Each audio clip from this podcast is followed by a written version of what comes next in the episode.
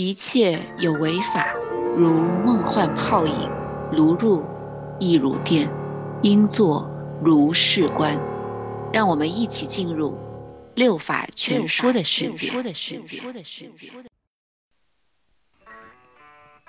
国内当然，如果你要按照所谓的佛教东传的这样的一个顺序来的话，可能最早的驿站应该就是我们这次来的秋瓷了。对，因为它是比较大的，嗯然后你可以看到的东西比较多，其他可能零星的有一些小点，但是首先它现在一是不开放，嗯你去不方便去；二是你呃就是辛苦跋涉到那边，你就看一点点也不太爽。内心都感受到了一种非常似曾相识的一种结构。万神殿的对 calling，对，就是罗马万神殿的这种结构。那所以这时候你都会想到说，这种穹窿顶除了因为当地的这种特殊的材质之外，它是不是也是在受到了这种希腊化或罗马作作者留过洋影响对对对对。但我觉得一定是是一定的，因为我们它不仅仅是这个建筑的形式像罗马建筑，它有其实它有些有有周围些的壁画对个别的窟周围的这个壁画呀、等等，就完全是罗马通景画的这个这样的一种画法。而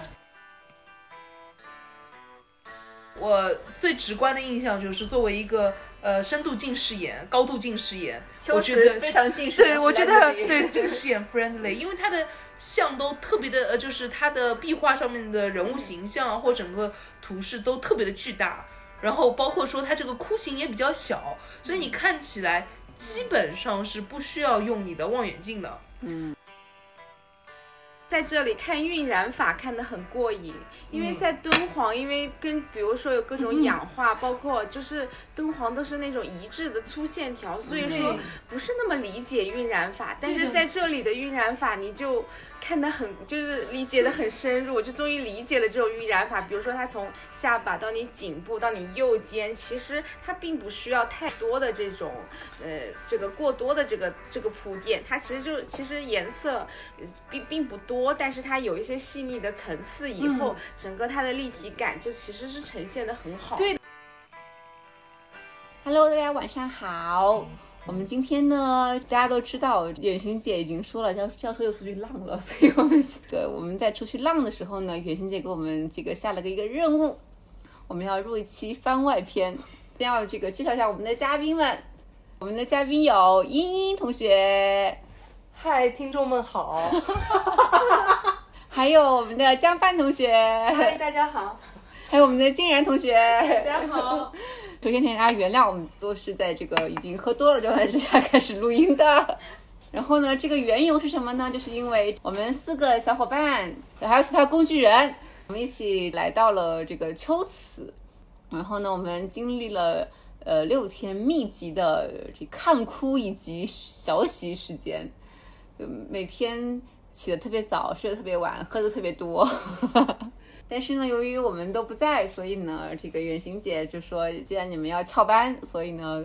这个给你们一个任务，让你们录一个关于石窟的节目。因为刚好大家都对这个石窟艺术比较感兴趣，以及大家都去过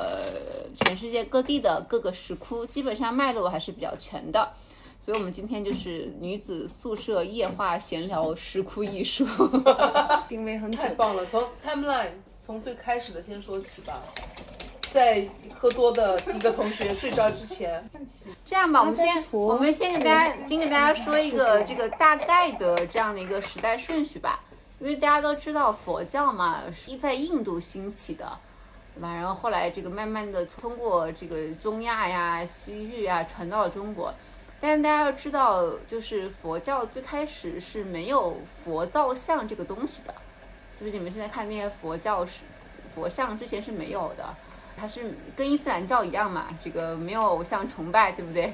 那人民群众总是需要有一点精神寄托的，他们就搞了一些虽然不是佛本身的形象，但是像佛的足印啊、法轮啊、须弥台啊、这个菩提树这些图像象征来代替这个佛祖的形象的一些图像表达方式，开始流行起来了。地点的话是从那个有两个点，一个是犍陀，就是印度西北部，也就是现在的巴基斯坦犍陀罗地区。然后另外一个呢，就是在那个马图拉，就是印度的算是中部的地区开始这样盛行。学界也没有定论到底是谁比较早，但是某位教授、某位学者他们。就是经过这个各地的勘探之后呢，觉得可能还是由于这个希腊化的缘由，应该是先从这个犍陀罗犍陀罗地区才开始兴起这个佛的形象，就是慢慢的从足印啊这个开始转变的。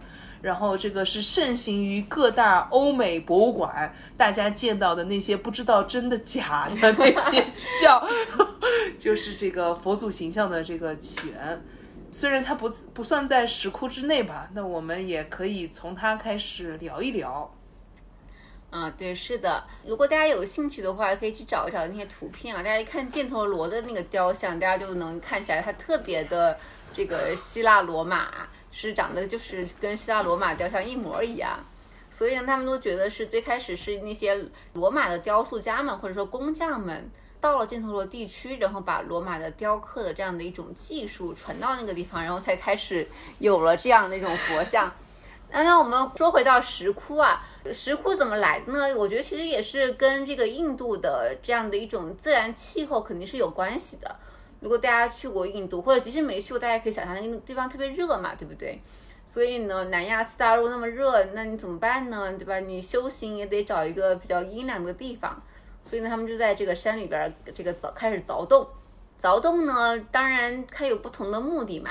它有些时候是为了凿洞一个人修行，比如说你坐在山洞里边，然后呢，这个自己打坐呀，或者是各种修行。然后呢，这个慢慢的，它也所谓的这个洞，它有其他不同的功能。比如说所谓的窟嘛，它大概有几个形制。比如说有所谓的僧房窟。它就是顾名思义嘛，就是用来这个僧侣作为他们自己的这个房间使用的，他们的这个起居、衣食住行的这样的一种场所。还有所谓的礼拜窟，就是跟这个大雄宝殿的作用是一样的啊，来那个进行礼拜的。然后还有所谓的什么拜窟的变形，它礼拜窟里面有各种嘛，比如说大家看到有一些特别大的一个雕像里面所谓的大象窟呀，还有各种什么中心塔庙窟呀。还有什么各种各样的都都是这个礼所谓的礼拜窟的这样的一种变形。那我们之前去的忘记了，可能是印度它比较穷的一个邦，但是大家都知道那个特别有名的那个抛光抛的特别好的，就是公元前 N 年吧。就是我就说一下具体喝多了不记得了。阿姨王住的那个抛光吗？就是就技术式的一个技术，但是那个是石窟里边的。对石窟里部，对我当时一进去第一个反应就是觉得像是那种前苏联的那种防空洞 那种感觉，就质量特别的好，然后你感觉是刷过那种漆一样的那种感觉。然后它里面那个酷刑也特别有意思，就是它里面像是在一个抛光完的一个非常大的空间之内建了一个蘑菇的小屋。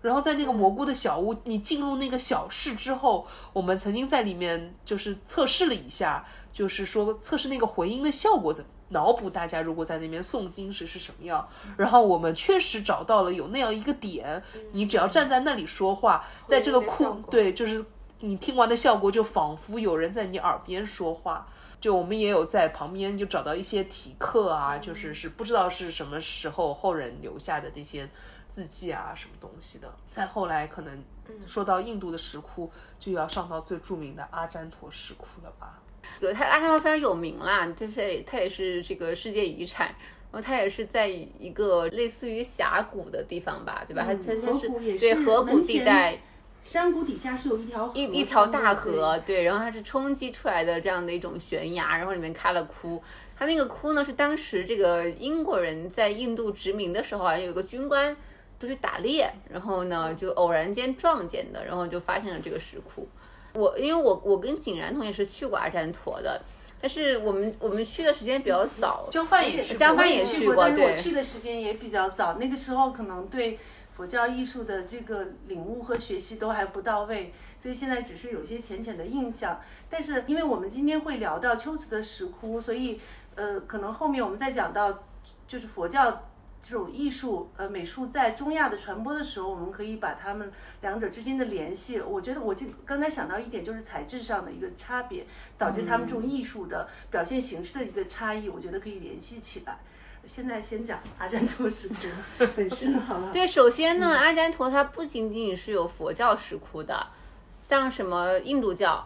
还有什么耆那教的这个窟，阿占陀都是有的。而且一他们的这个雕刻的这个手法也不乏特别精美的这样的特别震撼的这样的一种例子。但是主要我们主要针对佛教石窟嘛。但是因为我们就是那再来具体谈一谈那个阿占陀它的窟形是什么样的？如果你们想的最清，我觉得哈，我现在脑海中，因为事隔，我想我是零八年时候去的，所以离现在应该已经有十多年的时间了。但是如果你回想起来，你可能印象最深刻的是它一种中心柱窟，但它的中心柱窟和我们这次可能在中国，就是在秋瓷地区，可能还有在敦煌等等这些地区可能看到的中心柱窟略有不同。它的那种窟的形制非常让我们想起就是希腊罗马的这种巴西利卡的形式，这种厅堂式的形制。然后它会有柱子，会有立柱。那这种立柱，不不，等一下，嗯，那如果是那 basilica 的话，它的中心柱就是在靠后端的，对在一个对长方形是阿靠边的。占陀也是它也是靠后端，它是一个哦长方形，然后加一个半弧的那种形状。然后它会用到类似于呃，就是呃这种立柱的形式在两侧，所以它给人直观的一个观感，像是在呃，我不知道有没有专门的这种术语，就是像是在一个内脏里的感觉，就是它那种立柱让你给你给你一种呃一种肋骨的感觉。我自己的体会是这样，就像在人的 对这个还孙猴子 这个这个，没有，就好像你可能是在一个，呃，会让你感觉在一个母体的那种感觉，嗯会觉得更加的安宁的感觉。这是进深非常深，对就是它你进去两边是非常深的进深到，后面是一个弧形，它所以跟你来说，它它那个塔，它那个 stupa 是在非常靠后的地方。那么它那个看不到的 stupa 尽头，对多多高呢？是顶天立地的那一种，还是呃，说不会，它没有它它没有嗯顶天立地。嗯，但是就是它那当然高度也看那个窟有多高了，但是它不是那种完全，它也不知道，因为它可能以前还有那个塔刹塔刹，但是现在塔刹都不见了，所以就不好说。哦但是它本身应该没有很高，那我我来问一个问题，就是你进去会觉得很凉快吗？会会 会，啊，是这样的，其实其实那一带我觉得它应该属于德干高原，所以它整体的温度哈它是它虽然离孟买很近，但它其实整体的温度应该我我认为可能在应该不是特别高，因为我去的时候是冬季，所以觉得、哦那不是，我觉得温度特别高热还是我的感受热还是热不太一样的对东部内外是两重嗯天。对对对那那嗯肯定我是我这块是没有发言权。但是它这个阿占陀，就是它的雨季跟旱季可能还是两种不一样的景象因为他们看很多照片是雨季拍的嘛，就是对面都是那种它会形成一一个小瀑布，或者是是那种一一连串的瀑布。对面会形成小瀑布，对因为它是面等高的山嘛因为。是两个是河谷呀，它的铺开在河谷的一一侧悬壁，然后另外一侧它就是会有雨雨季是会有瀑布的。哦，那这个没有见过观瀑布观城，对对是的。瀑布观城但是我们去的时候好像都没有没有碰到雨季，嗯我估计雨季可能也不大好去。可能是可能会太炎热，所以我们可能对这个石窟的避暑功能感受不是很深。但是还是还是还是挺明显的，我觉得。嗯，对对嗯对，它是爬的比较高的吗？还好呀，我觉得没有什么爬升的。不会太高对，而且我当时进入那个石窟的时候，我是从河对岸，就是从那个山谷的对岸下去，然后再从山谷对岸这样上去。而且你它它作为一个成熟的景区，什么电瓶车呀什么的都是很这个对吧？你基本上自己地地势上这种感觉不明不显，不是明显那种就是山谷，就是山峰之上的就它甚至还、嗯还它的爬爬需要你爬的程度，甚至还不如敦煌或者是秋瓷，对对它都没有那种比较陡的楼梯需要你爬都没有。哦，嗯，那它就是它是一个石窟群吗？对，它是一个石石窟群。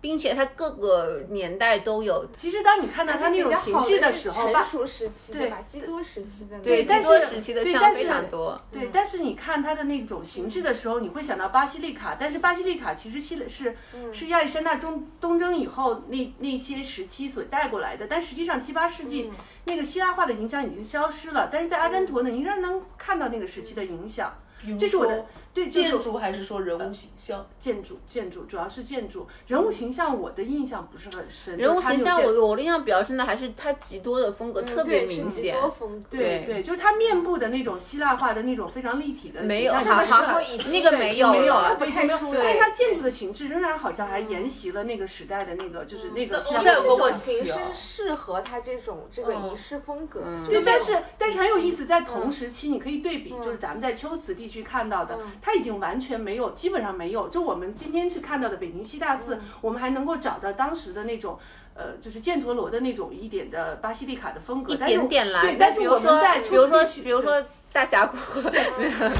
对，但是我们在秋瓷地区看到的，其实基本上已经很难看到它的厅堂的形制，就建筑的形制上的那那那我觉得这个要考虑食材，对对对，这根个对，本我们能这也是我这也是我今天刚刚想到的，对，就是它的确是不适合的，就是对，我还想问一个问题，它是平面向的一个 basilica，还是说它也是券顶的？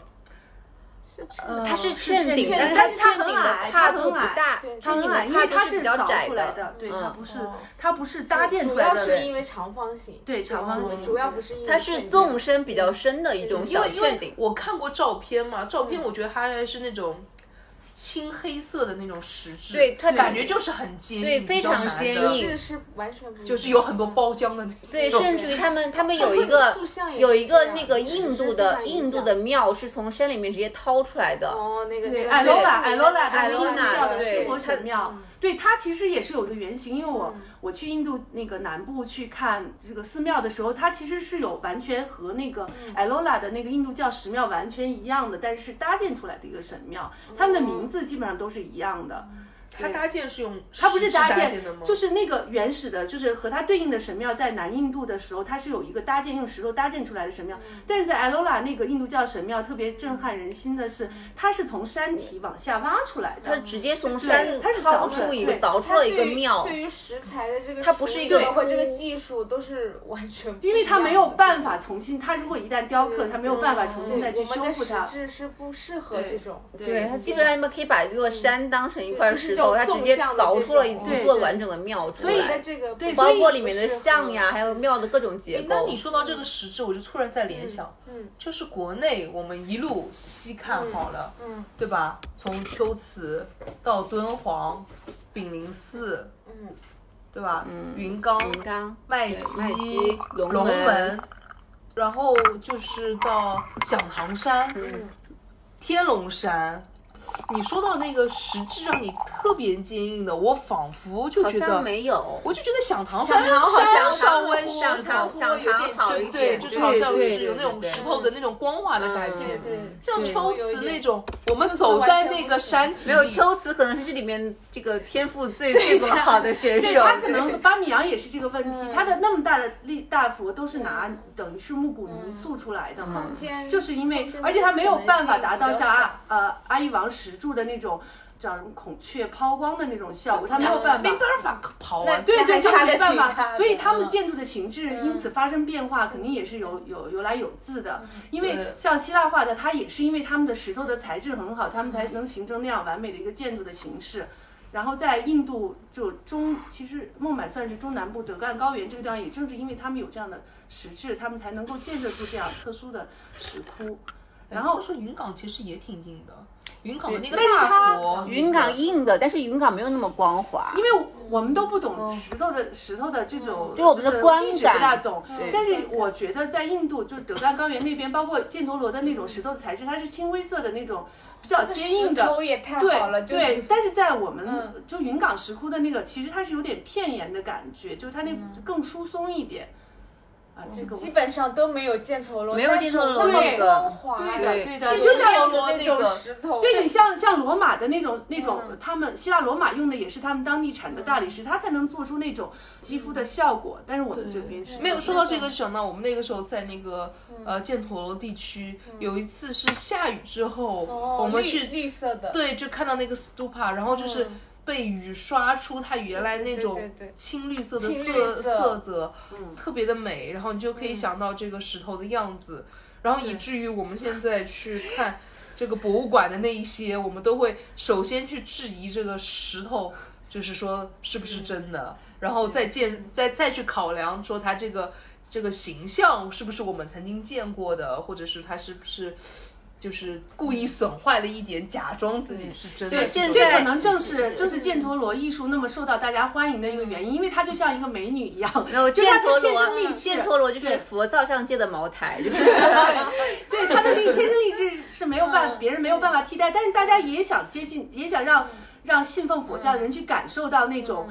无上的荣光，所以在这些材质可能低人一等的，就是至少对他不具备这种先天去震慑人心的这种魅力的时候，他怎么用其他的方法去来达到他可能需要达到的效果？你觉得呃呢？，塔克西拉那边还是有那个 Starco 的那一些，对对对所以一样其实一样的对对就是更亲切一些。对他那个就会感觉到非常的柔和，就真的是很不一样的。切，对对对。那白沙瓦的就感觉就是更坚毅一些。对，所以其实这可能也是我觉得是宗教在发，就是宗教在不只是呃佛教，可能其他宗教也会涉及到。因为一开始的时候，他会把这种呃人物的形，就神的形象可能会脱离人性，也许就塑造出一个神格化的形象，但是它慢慢的可能会让大家去更亲切的接受。对但是你但是跳过了我觉得材质还是很重要的，是就是是有可能是，也许是材质先主导这件事。有可能，有可能对，，就像我们这个开始是说，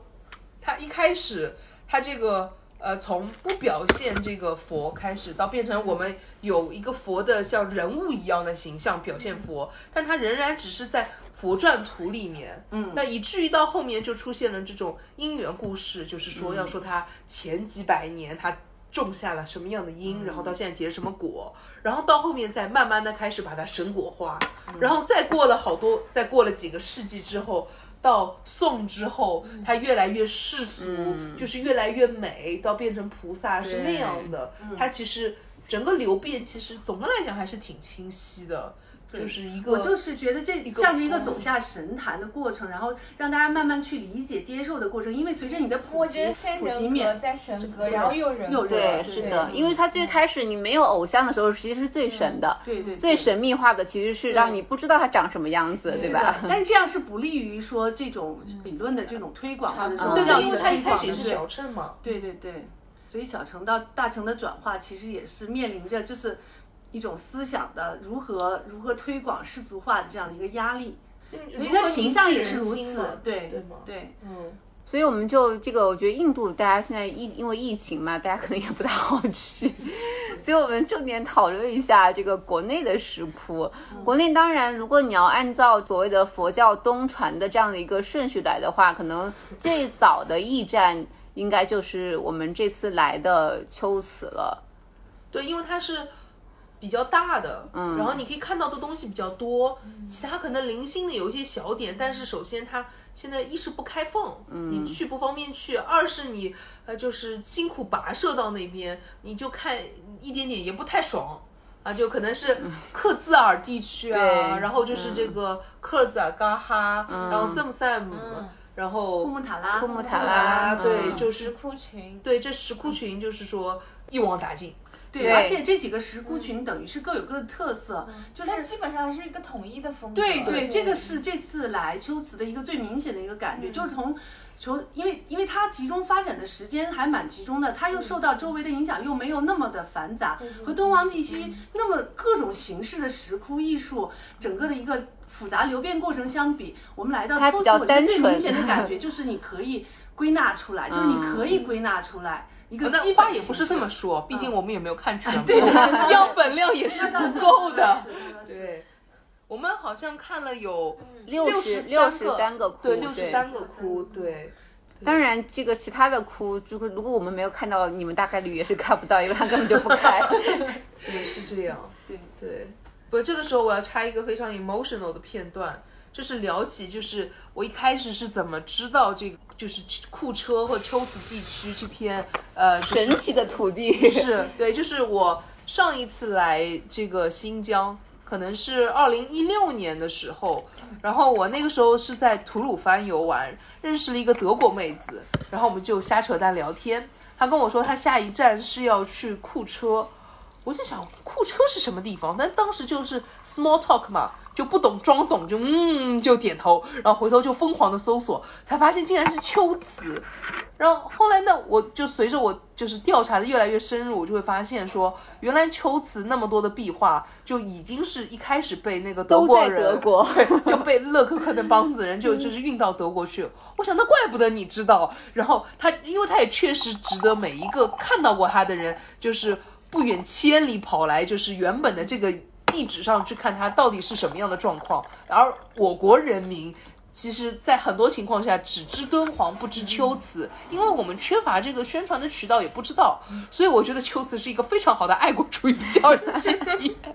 对，特别是你，我觉得敦煌其实还是保留了非常多的好东西的，但是相对于对，但是秋瓷相对而言，真的这个最精华的都被割走了。就触目惊心。我们这几天就是一个脑洞大开的过程，也就是是爱国主义教育的一个基地。对，就是我们主要是根据他那些残破的形象，然后动用我们非凡的知识去把它完全的补还有。洞察力，嗯对所以搜索线索对，所以我我也我也建议大家，其实如果你们对这个石窟感兴趣的话，第一站不要来求瓷。就是如果你真的，我觉得你看你，如果你完全不了解，你看的那些比如特别氧化、特别明显，它也没有什么特别完整的造型的这样的一种图像，你可能如果你没有呃相对而言比较深入了解的话，你可能会 get 不到它的美在哪里的。对，这个像那那这么说，好像相对来说，第一站不能选秋子。第一站，我觉得你们还是去下去下敦煌吧。对对对敦煌作为一个有一些起点有一些这个区别和联系，嗯对，而且敦煌它的整个是有一个一个变迁的这样的一个过程，然后这些变迁的过程本来就容易引发作为一个初学者，因为我们其实都是从。当然，我们现在其实仍然是初学者，对我们仍然会会从那种开始产生兴趣，然后有一些 puzzle 的这个过程中，然后去逐渐的去产生这种完善我们完善这种体系或者是流变的这样的一个意愿。所以莫高窟应该是一个起点。对，当然这也不能这么说，因为石窟它不只是壁画嘛，有一些你有很多塑像，那你可能就说你要去卖鸡，因为卖鸡你是有特别好的塑像，然后它整个地势又很不一样，然后因为洞窟又很小，你有很多亲密接触，那不如。不像响堂山和天龙山，多数都是在那个欧美各大博物馆里，对，特别是响堂山，响堂山也是另外一个爱国主义教育基地。天龙山也是，天龙山基本，天龙山什么也没有了。天龙山是一个都不去。对，天龙山你就不用去天龙山你根本就不用去，你那个爱国主义教育基地你根本不用去，因为没有东西了，全部在只有少数的那个少数的那个建筑的对遗存在外立面。天龙山的像太漂亮了，对，但是你就看不到。对，都在世界除了中国之外的各大博物馆。对对，确实是啊。这么说还要提一句，这个知大他们搞了一个复原项目，在那个你搜他们那个 website，他们会你可以看到，就是他把那些从各地收集来那个头，用这个三 D 复原在那个洞里，它那个情景会是什么样的一个配置？对，这个还是可以稍微看一下的。不过，但说是这么说，响堂山还是值得去的。就只有你去了之后，你才知道为什么高欢他可能选在那里做自己的墓。但是我觉得那个很扯耶，我觉得那个大北洞你要上面放个像我我我我我觉得那里面应该没有东西，有他们早就可可是我觉得那个环境，那个环境是好的很像对一个对对理想的这个很好的地方。安风水对对对对对嗯对，而且尤其是说，呃，我们在聊起响堂山的时候，从来没有说他要爬那么高，所以当我们爬上去的时候，我们就在就是转身回望，尤其它又是在邺城和太原之间，然后你就看整个太行。山脉，然后你就在想，哦，那作为一个帝王的那个雄心壮志，他可能确实就是想在这里。然后北齐那个时候，对吧？这个佛是一个很合，适的、很理想的。对，而且就是我们去的时候，可能天气也比较好。当那个光线打入那啊个洞对对对窟的时候，对对对特特别的美然后对它那些就是还有一些鸟在旁边飞。神鸟，神鸟，就是它那些那个呃，就是做成那个仿 stupa 的那种龛形，嗯那些浅浮雕，就是也特别好看。因为说实话，我之前在美国看到那个呃响堂山的那些东西的时候，我并不觉得特别的好。因为可能是因为角度的关系嘛，你那么大一个头，他可能是让你跪下来看的。那现在帮你放在一个石视线几乎平齐的一个位置的时候，你会想到比例很奇怪。对，就是 nothing special 嘛。你可能觉得说，可能还是这个天龙山更 user friendly 一点，就是这样，你一看怎么看都是很对，因好为天看的。龙山确实是它也可以独立存在，它非常是特别，对吧？它不需要在那个原原原址的环境下。是，但但是就是它是它是那种就是那种骨相特别美，但是它不是气氛美人，就是它它就是对对对就是就是真的绝世美人。对 对。无死角的，对 它是给你设定在一个特定的角度，它不需要特定环境。对是对的，对对的。哎呀，那这么你们被你们这么一说，但想唐山切身体验的时候，就走进大北洞，你在那个整个就是体量感之下，你会发现就是确实是皇家气魄。然后你走在它看着那个光影的变换之下，就就当然了，就很多东西都被偷掉了。那你还是人可以想象的对你。仍然能想象出来当时那种氛围会是什么样子的。你会觉得说，嗯，确实是个好地方，我也想埋在这里这样子。就是充分理解为什么高欢想要，对也许没有他有可能想要安葬恐在这里恐恐高患者就不适合是吧？因为他也不是买了，就是说他在那个那个那个一个高高的对对对对洞里边对嘛对对嗯我们确实稍微看了一下，感觉里面好像应该没有东西。那使劲张望，觉得这好像确实是个洞啊，那到底有没有东西我们就不知道了。不确定。对，毕竟大家不身轻如燕。对，啊，所以我们还是回来说到秋瓷吧。大家就是这个非常新鲜的、fresh 的这样的一种，因为我们刚刚结束了一个这个强度非常大的这样的一种秋瓷的这个石窟艺术的研习营。大家来谈一谈这个，大家对于秋瓷的石窟艺术有什么比较？因为我们还没有来得及复盘嘛，大家有没有什么比较直观的印象？哦，先让江焕来说吧。嗯，好，我我来说一下，就是我对秋瓷地区的这个石窟艺术，我今天在想，我到底印象最深刻的是什么地方？我就不谈具体的艺术细节，就比方说我最喜欢哪块壁画，倒不谈。我觉得，呃，秋瓷这次几天的研习营对我一个最强烈的一个感觉是，嗯，它让我有一个非常直观的感受，和其他石窟特别不同的感受，就是它，它似乎受到了很多影响，同时它又有它自己独立于其他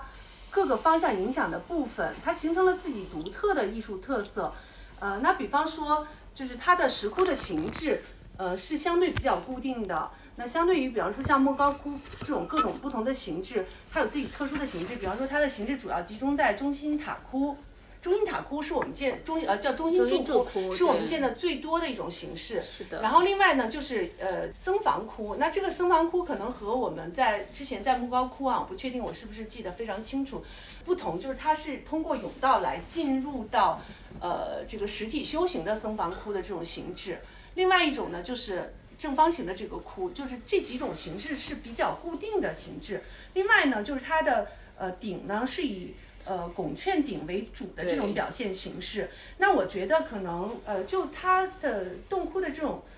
结构来说，可能不知道他们为什么会这么统一，但对对拱券顶这种形式来说，我想可能和它当地的这种岩当地的这种山体的材质是有关系的，因为当那地的他们那他们为什么不开平顶？平顶我觉得其实是因为窟更不稳定太，我觉得是平平顶其实更不稳定。对平顶拱顶，因为拱顶如果大家学过一点力学的话，会知道拱顶其实它是有一个像周围的这样一个应力，嗯这种应力本身就是我们在做桥的时候也是做成拱形的桥，事实上也是拱形，其实是个相对稳定的这样一个嗯。结构。如果你中间没有支撑住的话，所以我在想啊，我们我我再也没有插一句，嗯。我觉得还有一个原因，就是因为它那个窟比较小，所以嵌劝您显高，让你在里面的话，就是感就是个人感觉会更好一点。对，这个其实也是我们说到的，就是关于在秋瓷的，就是我这种直观的印象。第二印象就是它的洞窟的呃体量不是太大。那我们进去过很多这种可能必须，尤其是到后面中心柱后面的这个甬道的时候，我们必须都得弯腰驼背的进去。对对对对对江江范在说他和我身高比较高这个问题，啊对，那就是他特别哎有，意思但是秋。瓷地区的呃，就是我们的呃，古人的对平古人的均身高平均身高就是比比较较高的，对对，所以有意思的一点就在于说，龚志钊在他一本论文里提出说，可能某一些它比较矮的这个甬道是需要你跪着拜对，的，就是跪拜的那对种，绕塔一周的时时候是跪着的，就觉得这个还特别有意思，就挺虔诚的。对对对。然后呢？但是也呃没有啦，如果像很多同学那样的，这个身高没有到达一米七以上，你要走也没有问题，没有问题。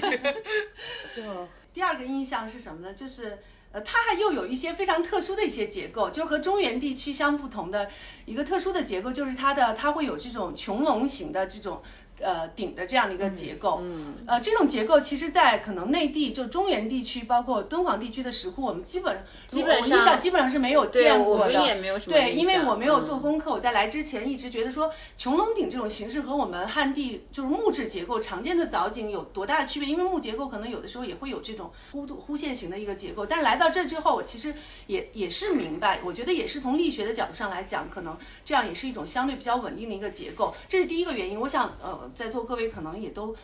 我们都有共同的感受，因为我们去过大峡谷，我们会知道说，大家大家都很 confused 的，这是这是呃，先 PS 一下，这这是一个这个隐语，但是你们就不用再追问大峡谷什么意思，反正它不是懂的人自然懂，对它不是那个真的大峡谷。对对，当我们去看到那个。就是呃双引号的大峡谷的那个建筑的形式的时候，我觉得我们内心都感受到了一种非常似曾相识的一种结构。万神殿的对对，就是罗马万神殿的这种结构。那所以这时候你都会想到说，这种穹隆顶除了因为当地的这种特殊的材质之外，它是不是也是在受到了这种希腊化或者罗马作作者留过洋？对对 对。但我觉得一定是是一定的，因为我们它不仅仅是这个建筑的形式像罗。马建筑，它有其实它有些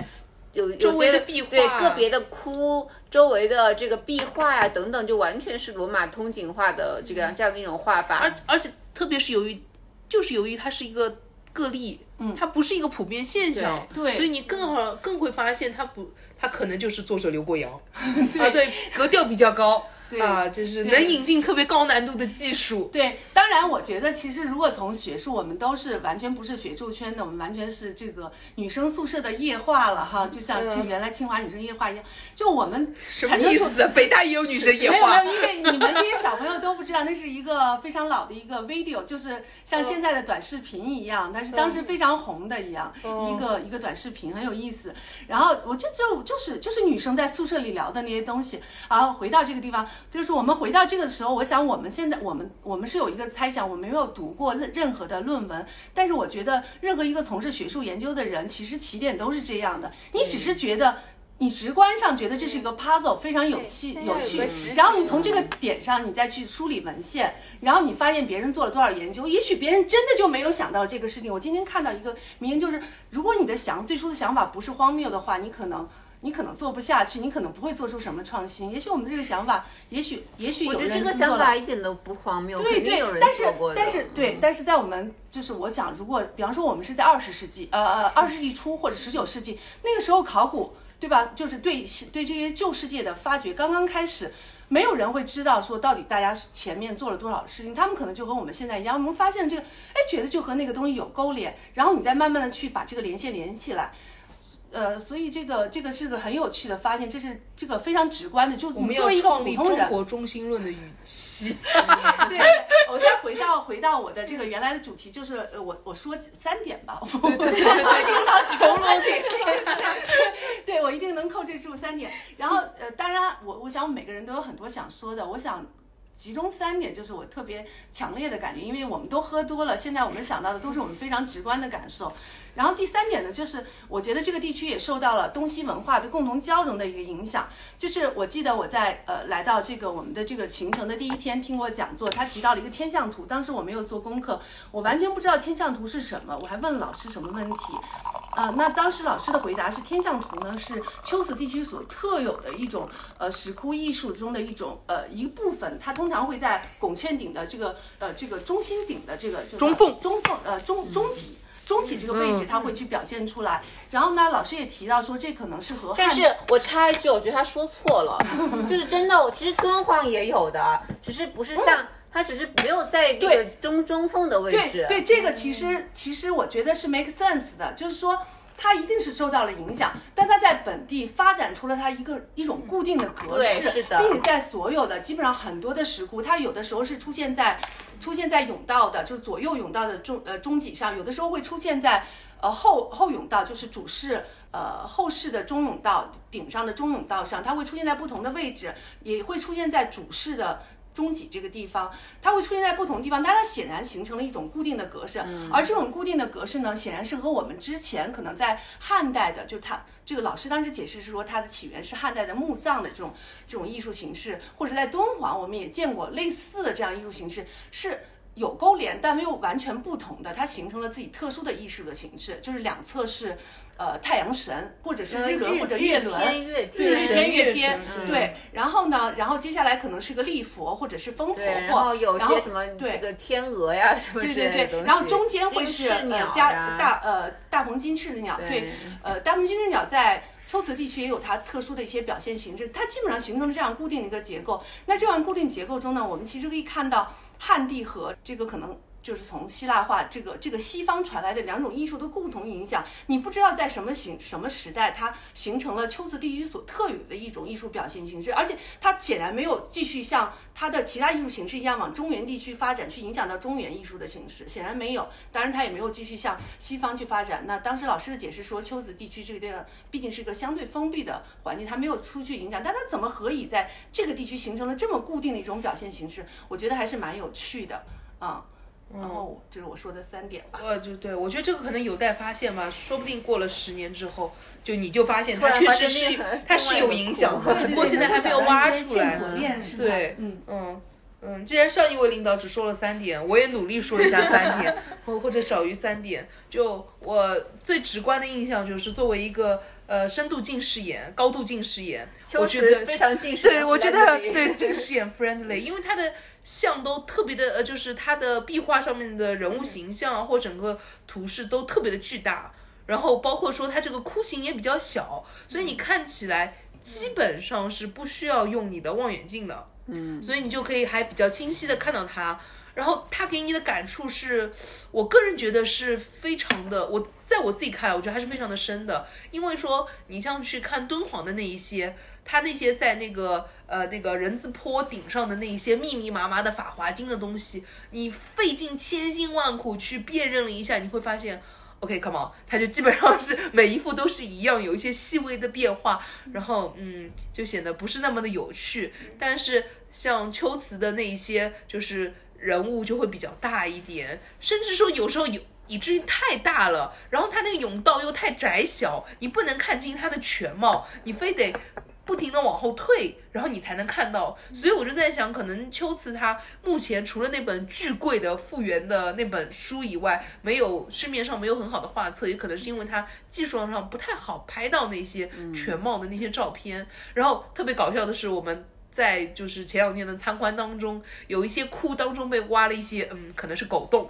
然后我是通过那个狗洞看出来说啊，那是不是两头大象？那可不可能是八王真舍利？对，就是但是你近距离看不你出来，你都看不出来，因为你要你蹲下，你你可能和那个大象差不多高，然后你太近了，你根本看不出那是一头大象，你可能只能看出它一点点的痕迹，所以有时候它就视力也是弊嘛。但呃，就所以可能建议大家老花眼以后去看那个。嗯，对，确确实确实是这样。嗯，还有一个就是说，对我来说，我对呃秋瓷印印象特别深的是，呃，我个人偏爱青金石，或者说这种蓝绿色调，所以整个我就觉得说它是非常美的，是符合我那种审美观点的那样的一些东西。这个真的是非常 personal 的，当然也是说明了这秋瓷地区很有钱，毕竟青金石大家都知道是从哪儿来的，这千辛万苦到现在都那样熠熠生辉，肯定花了不少钱。看有钱人的东西就是爽。确实，秋瓷你要看那些皇家供养的窟，就是跟精细程度就是不一样全不一样。对嗯是的，这回到回到我们今天又去看了北呃北京七大寺，对，因为因为它更是这个当时的国王所那个营建的，所以它的这个壁画，坦白说，可能它的时期也要比秋瓷地区要更晚一点，它的壁画的细节可以说是。呃，更精致精致，对，更精精致可见画师的技艺也要更超高超，对吧？对，叫风格不论。对就从精致程度上来，确实是这个样子的。对，就是其实咱们在看敦煌壁画的时候，我觉得大家统一的一个感觉，其实最感染你的反而不是那些后期的精变化，而是早期的，对吧？早期的那些非常灵动的那些些作品嗯，它的简单的线条线条反倒天哪，拥有姓名的那窟叫什么名字？有姓名的很多，然后太多了。我们安时代看的第一个窟真的非常非常的美，非常的硬的度，那些塑像，那些隐那种隐隐蔽的那种小的那种像，所以你们不觉得说这种艺术形式的发展，就是井然今天也说到，就是从从不满到空白，我觉得艺术形式发展就是这样。其实最后大家都会找找一个回归。最初的时候，你像。就是在敦煌艺术发展过程中，你最初的时候是非常简单的线条，对吗？嗯。到后来变得非常繁杂，可能如果敦煌还继续发展下去，它可能会变得烂熟，乃至最后可能就停滞。就像就像对对，其实就像就像就像中国整体的这种佛教艺术，佛教艺术发展到明清的时候，我觉得是整个的思潮都是这样的一个。对，但是在中国至少，因为它可能因为因为我觉得和科技啊和整个社会发展是有关系，包括它的经济社会当时处于一种比较封闭的环境，它没有办法。吸收到新的东西，整个社会是进入到停滞阶段。这种停滞阶段会影响到方方面面所有的方面，这才是内卷的真正含义。对，是这样的。所以，其实中国的这种佛教艺术的这种发展，其实到了明朝，呃，就已经是进入到一个顶峰，此后就没有办法再发展了。朝的想到了金灯寺最后的辉煌，对，这这真的是真的是原原名可能就是已经是最好的了。然后呢，可是 可是后来呢？你看我们，对，我们再回到就是看当代的艺术，现代艺术不说现代，就不说现当代，就说现代艺术，它其实又返璞归真，又回到那种线条可能非常简单，通过简单的这种事情来去表表述更复杂的这种。主题或者母题这种议题，所以其实是大家又回过去了，还是更喜欢现代，现在就是讲故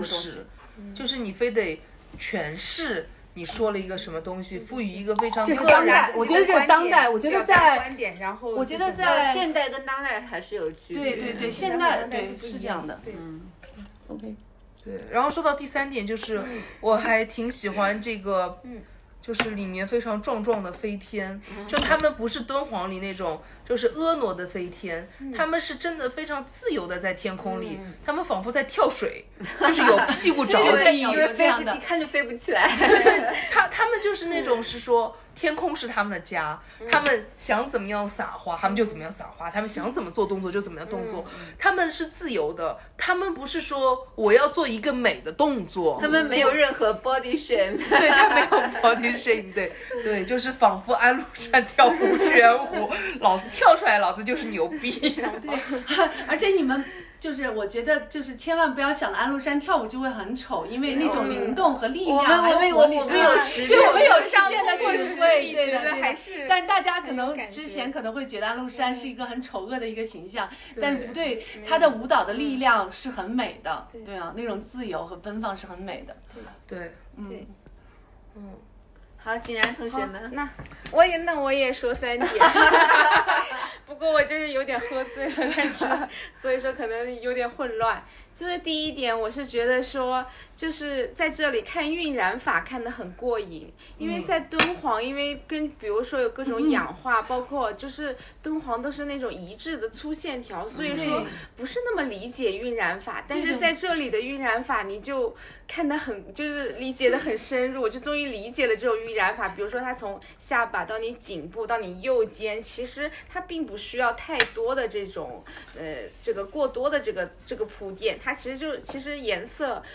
并并不多，但是它有一些细密的层次，以后整个它的立体感就其实是呈现的很好。对的，对的，我也是这种，我也是和你一样的感觉，就是在敦煌老说小字脸是吗？是小字脸。对，是的。你你会你会只觉得说哦，这就是他说的小字脸，但你不知道他感受不到，你感受不到呃，知道他是要为了让他脸显得立体，但是没有。但这次其实我我我就久久难忘，我今天还在一直在想，就是我们看在大峡谷看到。的，然后那个真的是把让我就是就是我就想一直在那儿看着他，因为我觉得他的脸是凸出来的，对你他像是真实在看出来，那是自己的感感受上，你江范江范在看这个 打引号的大峡谷的时候一直在说说我要多盯着他们看，我希望晚上能够梦见他们。没有没有，昨天因为是我们整个行程已经结束了，我终于。彻底放松了，我晚上是睡得最好的一一晚的觉。没有没有，我们今天有加餐，今天有加餐。对对，也许是，也许是因为晚上，对，不是，也许是那因为那个白天我看到了他，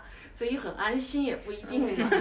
对对 对，就是就是晕染一这个晕染法看得很过瘾，而且就是因为你以前比如说历代名画记那些讲那个就是西域的那个尉迟乙森这种，就讲他这个西域凹凸法这个晕染，你就觉得这个人这个他说的描写的这个语句跟你自己的感受是对不上号的，嗯。但这里觉得哦他说的是真的，对的，就是这样子的。我我们有一个窟被熏黑了，反而都特显得特别的明显。它熏黑了之后反而更高而且这个级对其实不是特别用力，啊但是对它就是那么轻描淡写，但是他理解说我在什么位置上，我多加哪一些色彩层次，对，我就它的可以怎么怎么说呢？敦煌的晕染是那种你知道是那种欧美高光 这个修容打法，对就确实是修的特别狠，所以它那个氧化了之后，你就只能看见高光和修容。哎，你知道我的感觉是什么？但是但是那个秋瓷的这个晕染是那种日式的晕染高光，它真的是一层一层的。你说的那种让我想起了，就是你们肯定都看过那种短视频嘛，就是说在快手上或者他们用了美颜之后，之前他们会在局部会画刷很深的阴影，比方说鼻翼呀、眼睛啊，还有对，他会他会直接刷阴影。如果你见到他镜头之前，就呃镜头镜头以外的那个样子，你会吓一大跳，就像是见到了敦煌的那个小字脸一样，吓你一大跳。但是他在镜头上会就显得很好。对对，其实我们看到的应该就是。就是那种你说的日式的，不不需要花力对，它不需要太多，它其实就加一那么一点点，但是你整个感觉它立体感就出来了。对，这里还要 Q 一下，就是井然，因为是他是艺术史的 专业人士，所以他刚才提到他是程序员，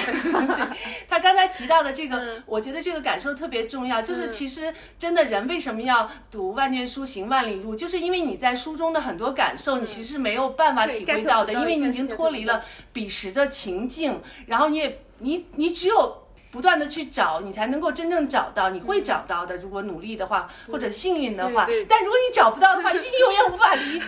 对就是有可能并不是说史书上人写的不对啊，是说你没有看到正确的东西。是这个话。对，还有，那么第二点就是因为在敦煌，我特别喜欢那个二八五。对吧？嗯二八五，对啊，就是那个五百强盗成佛图那个，啊就是他最后表现那些强盗，他成佛以后有那种在山林之间，我好像得到的那种，对对那种没有没有喜悦的心情，然后默默的微笑我觉得就是，我觉得就是就是嗑嗑药嗑嗨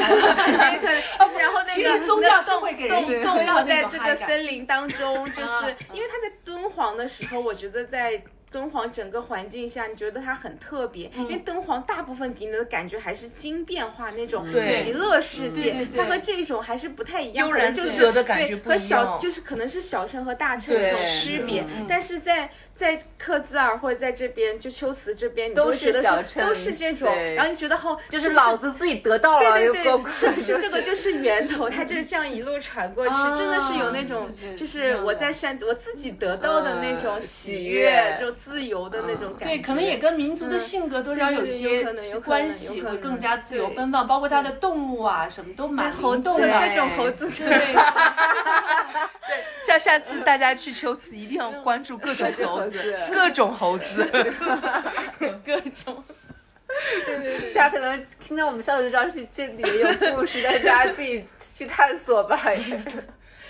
对对对，这是第二点。然后第三点就是我们第二，就是我们一共去过克孜尔两次嘛，嗯，就第二次就是第一次那个第一排，好像是一七五左右那些窟，就是稍微有一点通景画那种感觉的。哎有通景画感觉主要是说，比如他人物都比较越界的，比如说我特别喜欢对对对对。因为这种，我觉得你很难说它没有这个外来的影响，因为我觉得它真的就像我们就是大峡谷那种嗯的感觉就是你你是这么觉得的吗？对对对，因为我觉得这种越界其实就你是说。详细讲讲越界的嗯就越内容，我界的意思就是说，比如说他这个他这个菱形菱形格，它都是对对，它是越，它是超过的，因为哦一般你可能在一个格子一个格对其实子里面，你在里对对对就是它都是它就是跨越那个建筑建筑的那个构建的，比如我人踏腿踏到这个另外一个要山要不要不要要不要？其实先讲一下，因为我们其实从开头我我在讲那个建筑的形式的影响，其实那个也许听众不一定很了解，就是秋瓷最重要的一个呃，就是佛教艺术的绘画艺术的一个特征。这个字我们看完了以后，我们都觉得这是司空见惯，但是对于没有来秋瓷的人来说，他首先要要有这样的一个准备，就是预习，就是秋瓷最重要的一个表现形式，艺术表现形式是什么？就是它的佛券顶。通常都会是以菱形格的形式互相连连接的，是一个竖形的菱形格。那么它的边界呢，是以呃可能有三到四种不同方式的虚拟山作为边界。对，嗯，对，然后它每一个菱形格当中会用一幅。就是说，是最精彩的一个瞬间来讲述当时那个姻缘故事或者佛传故事的内容。那你大家都知道菱形格嘛，你要拼成框框，可能最下面你可能缺个三角形，这样他们可能会画一些动物啊，它是半个菱形格。对，那有时候他会说我的菱菱形格，也就是我虚拟山的山界互相交错。那有时候呢，就是说我用三角形，然后里面填满一些动物啊，可能是在逃的猴子啊、弓箭手啊，或者是这样子连接。那有一些当中就是整条中脊就是开始画天象图，就之前提到过的，从日神、月神，然后。金翅鸟，然后就是飞行的佛陀啊，就飞行的比丘啊，就是这样一条形式来连接，这就是它整个前史的呃，就是劝顶所表现的这样的一个形式，可以算是秋瓷地区比较著名的一个形式。对，偶尔的时候它也会有正方形或者长方形的格子，但是很少。见。所以就是来秋瓷的时候，大家首先就可能要。要有这样的一个预期，就是这肯定是全中国，就是在中国境内可能是唯一的一个用这种形式来表现音乐，对，手法，而且是我们目力所及的，因为我们毕竟都还是这个小白初学者。然后，呃，我再加一句，就是这样的一个菱形格，它多半表现的色系就是蓝绿色系，特别高级。对，它它只有就是说比较早期或者比较晚期的时候会用一点红黄色系来，但是。它最标准也是最有名的形，对鼎盛期还是那种蓝绿色系的菱形格。好，我们现在可以回到你之前说的越界的这种形式，因为你必须得先说完格子菱格。对，哦，就是越界，其实就是说它。人物或者它整个场景，它不是局限于说我这个一个一框定的这个构图，而是说我可能是比如说踏到这个建筑构建这个顶上啊，或者是说，呃，怎么说就画在一些间隔的位置，就是说你整个这个整个这个空间都是它这个舞台的感觉。嗯，因为我觉得这个就是就是就是应该说是这种风景画的概念。嗯，因为这种概念我觉得很难，它没有外来外来影响。比方说，你有没有想到过？因为我我我我有不同的意见耶，因为我的一个感觉就是就是。可能是由于他的这个艺术的这个早期，或者是由于少数民族的原因，很自由，他们很自由，而且画家的比例够。对，是的，他们没有那么多条条框框，他觉得你这个也有也有这个这个必须框在一个框框里面，因为他们很多的这样的一种构图呀或者什么的，其实你是完全你要看它是不符合我们说传统的佛教的一些基本的这样的一种这个要义或者是精神的。对。啊，我我们的传统对他们来说就有点。年轻。也很有可能，因为因为他有可能，比如说他，比如说他有时候说，比如说画打打个比方，画画五个佛，前面四个画特别大，然后最后一个看，哎，地方不够了，我给你画小一点。这种情况其实还蛮常见的。对，因为它它毕竟是有弧度的，是是圈顶啊，或者是穹窿顶这样的形式。就是它好像有一些就根据这个空间，我因地制宜的这种。对，但但这个但是这样就特别的生动。就你会说，哎，他这个呃大象就遮一半藏一半，哎，这个人脚就伸出来这一点，我觉得就进入感特别强。对我也是这么觉得，特别喜欢。就它其实是一种动态的感觉，因为那个画面没有完整，对，对，它不是静态的呈现在那儿，它好像马上呼之欲出，它没有被某种格式或者我一个画框或所限制，对他来说就是没有画框，就是特别像这个小学生开始初学写字儿，你你就打一个田字格给他，他永远这个不是头出去就脚出。出去，没有，我觉得更形象的就是造句，就是你期望他造一个什么样的句子，但他总是让人出人意表这样子。对，对，嗯，对，呃，我我我真我真的是能立马想到是哪一个哭，然后里面的整个形象也特别的生动，就是人物的动作啊，会让你感觉特别好。后来，而且他这种就是纵缩那种透视法，真的做的很好，我觉得。对，我还记得有一个是。兜率天说法图那个弥勒，你就觉得说这个弥勒他本身是脱离于整个背景的，就是包。包括吉他围绕着他的天人，都是脱离于他的，然后在那个环境之下就还特别的好。就就是他对于身体这个控制力，包括各种身体的表现，真的我觉得是非常棒。对记忆没得说。是对，就是我们一开始可能说是、呃有点执着于对吧？就看了这个乌红的第一堂课，开始执着于说我们要观察这个哭，它哭的位置是在哪里，它和哭的相对位置是什么样，那它哭的形制是什么样，那哭它。就是说壁画它是什么样的内容，然后它可能时期是如何的，你和这个窟形的相对的空间关系是什么样？有时候我们就是说讲解员还会让我们去猜这个在这个券顶之下，这个大象窟它可能高度是多少？那包括说有一些它有没有那个基座的台子，它非常影响于我们对它的估这个整个尺寸的估量。就我们可能很执着于这个，包括说我们一开始也会要锻炼我们这个识图能力，我们就会说啊这个是什么？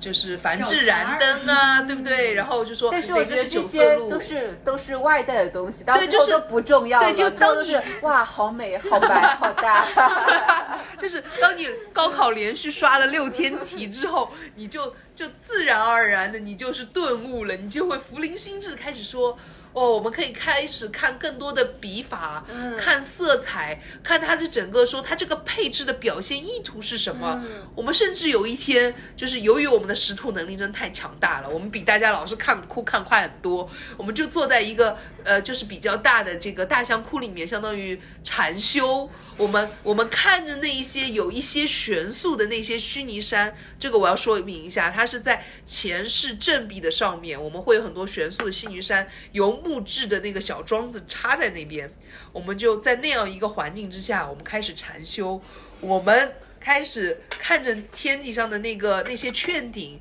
看着那些小图，然后默默的去感慨，然后就开始进行一些这个做一些这个心灵上的交流，对，就总而言之就是说，呃，每一天都有每一天新的心得，对，刚刚接着英英的话，我觉得我还有一个这个特别这个 impressed 的这样的一种感受是，就我们看敦煌这个，我我反正我跟英英讨论过，我们也比较喜欢早期的那种比较偏少数民族奔放那种画风，但是其实呃秋瓷也是比较奔放的画风，但是我觉得它有点不一样，就是你看它那个就是外形的笔法比较奔放之余，它有一些画像，它里边的笔触是非常细腻的，包括对于这个衣纹的这样的一种刻法，对这个在敦煌大概是在后期，比如说我们看到很多维摩诘，都觉得那些线条画的特别好，但是我觉得比较特别的就是在秋瓷这样的一种，它在这种整个的外形很奔放的基础之上，它有一些像的。这种细节的刻画是刻的特别的，特别是那些线描呀，那些线进刻，流利。对，特别特别。好好词，不愧不愧是学过艺术史的，对。六法还背得出来吗？看这个就是想嗯把历代名画记再拿出来，就重新对一下当时对这些画家的描述。就是你学的时候，它是非常抽象的词，但是有可能只是说当时因为你没有见过真正他们见到的那个原作对应的，所以你理解不了。来，竟然再说一遍这个词，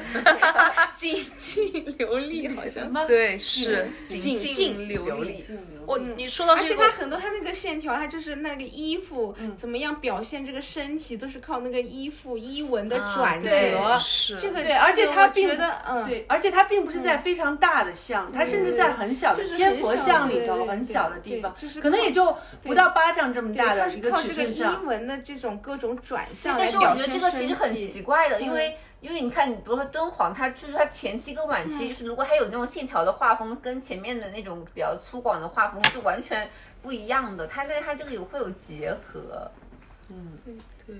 对我就想到两点，我第一个想到就是说那个，就是我们看到有很多人他的眼睛描的就像那有个一点像，燕子一样有点像，我就很 们在阿基斯，对对，真的是一模一样。在拉拉达克看到对，就的那个人的眼睛是飞出来的，然后没有想到我们在大峡谷门口看到一个脸圆圆的，有点大叔，对他长得就好像壁画上那种大圆脸、红卷发的那些人物，真的特别想跟他合影。对你当当你看到就是壁画上的人人其实就是就是因为中国中国画并不讲究，嗯。并不讲究这种阴影去来表现出人物，嗯。它其实是很写意的。但是当你发现真实的人物真的跟 画上住了的人是一样的话，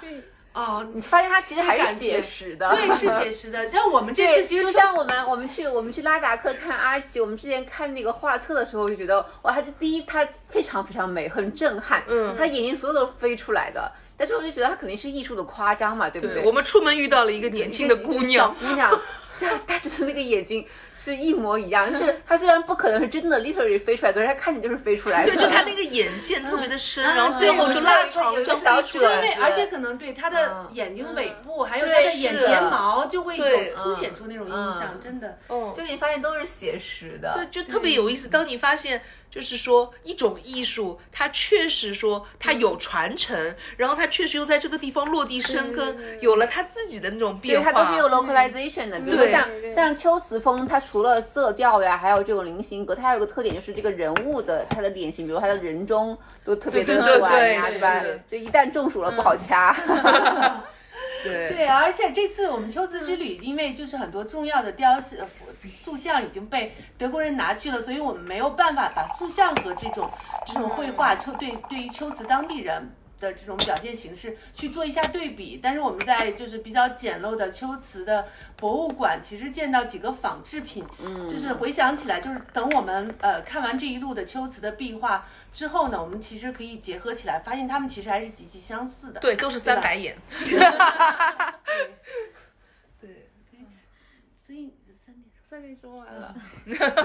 所以大家我们来这个还是要回忆一下，就是我们没有我们虽然经历了这个。这个六天非常的这个严肃、紧张、活泼的这样的一种学习，就是就是我要这个承接英英的问题了，是不是？这个这个我们要选出一个自己这个 top three，就是当然不一定是要是哭了，你也可以是某一个 moment 或者是某某一个哇，有 moment 的，moment，我觉得我们有一个共有一个共同的来来我们现 moment。我们现在我们现在说我们所有人共同的 moment。对。这个就是这个 moment 是什么呢？是我们昨天晚上其实是这个基本上我们的学习结束之后，我们去了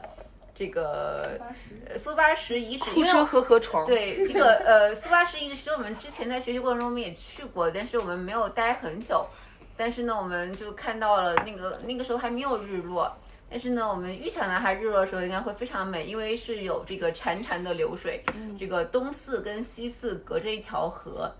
但是呢，就因为这个你它没有任何的桥梁可以过去，所以呢，我们就只能在这个河这个河的这个西岸，就是这个望着望着宗寺，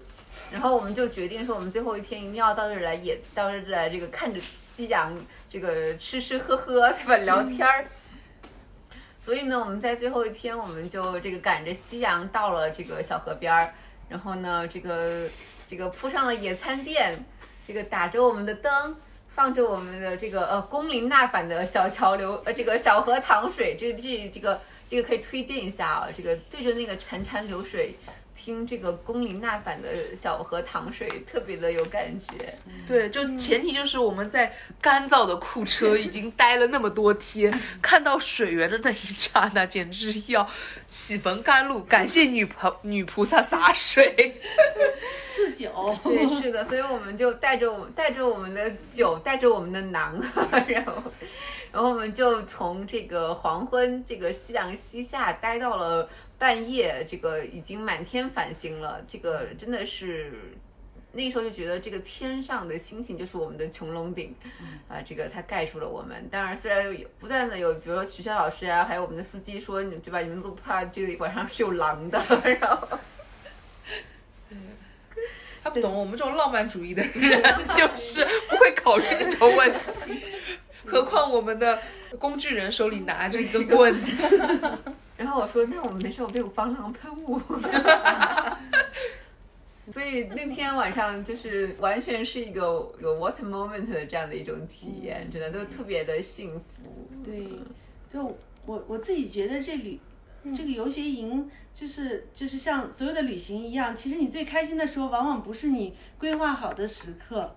往往是你没有预想到的一个很偶然的时刻和对的人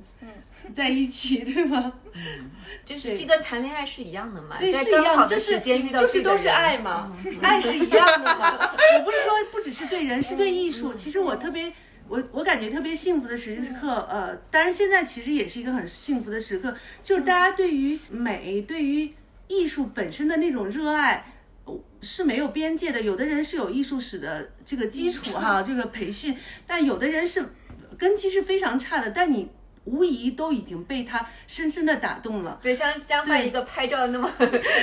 那么那么手个直男，残的人，对对对对，但是就是你完全被这个浸淫住了，而且你还不断的愿意去思考。我们今天所讨论的这些，其实都是呃，即便是有艺术史的这个呃学位的学生在这里，但是我想我们其实都是，我们可能今天就是大放厥词，我们讨论的都是学界其实已经都探讨过的问题，但是这重要吗？就是我觉得，就是学术和人类就人文的，至少人文的进步，就是在这样。谈论这种奇思妙想，可能在发脑洞的过程中，不断的去产生新的灵感，然后以这个灵感为基础才去发展的。这这只要有这种灵感，只要有这种火花，这种 sparkle，人类就一直会有希望。宿管阿姨总结得真好。